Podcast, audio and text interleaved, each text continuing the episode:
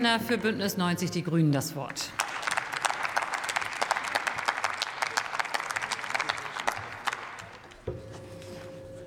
Frau Präsidentin, meine Damen und Herren!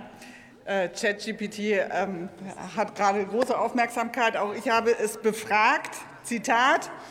Eines der größten Versäumnisse der CDU in der Digitalpolitik ist ihr mangelndes Engagement für eine zukunftsfähige Infrastruktur, mangelndes Verständnis für den Umgang mit Daten und Datenschutz sowie ihre mangelnde Unterstützung für Start-ups.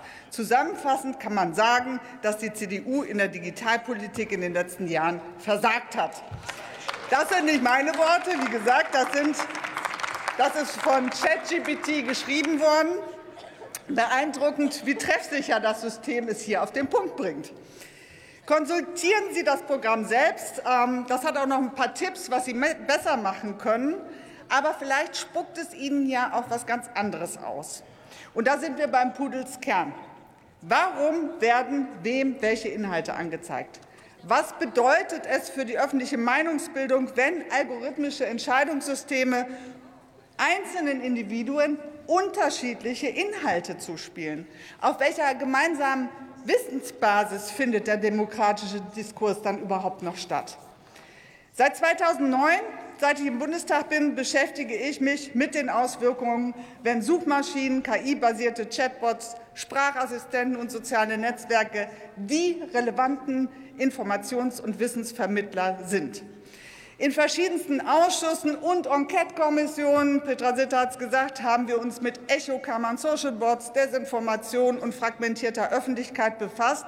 Aber für eine Regulierung hat sich lange niemand ins Zeug gelegt. Nun zeigt auch der TAP-Bericht, dass personalisierte Ausspielung von Inhalten die Gefahr der Manipulation birgt.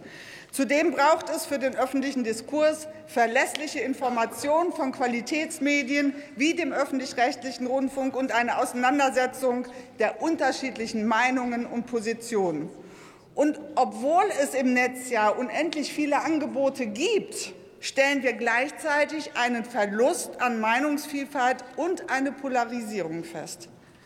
Nun gibt es endlich im Medienstaatsvertrag und im Digital Services Act Regelungen für mehr Transparenz und Mechanismen, um Medien- und Meinungsvielfalt im Netz zu sichern.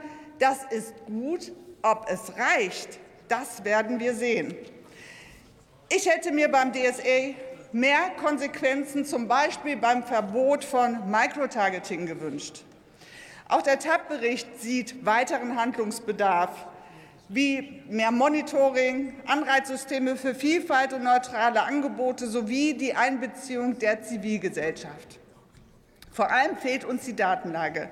Daher ist die Verpflichtung der Plattformen im DSA, zukünftig einen Datenzugang für Wissenschaft und Forschung bereitzustellen, überfällig. Trotzdem hat Twitter jetzt APA API-Zugänge und äh, Werbebibliotheken gestoppt. Deshalb waren im Digitalausschuss die Zweifel groß, ob Twitter die Gesetze einhält.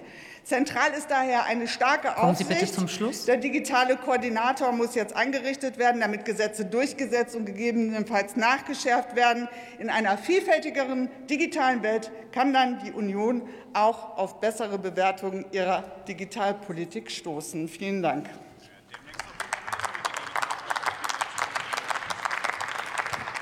Als nächstes erhält das Wort Helge Lind für die SPD.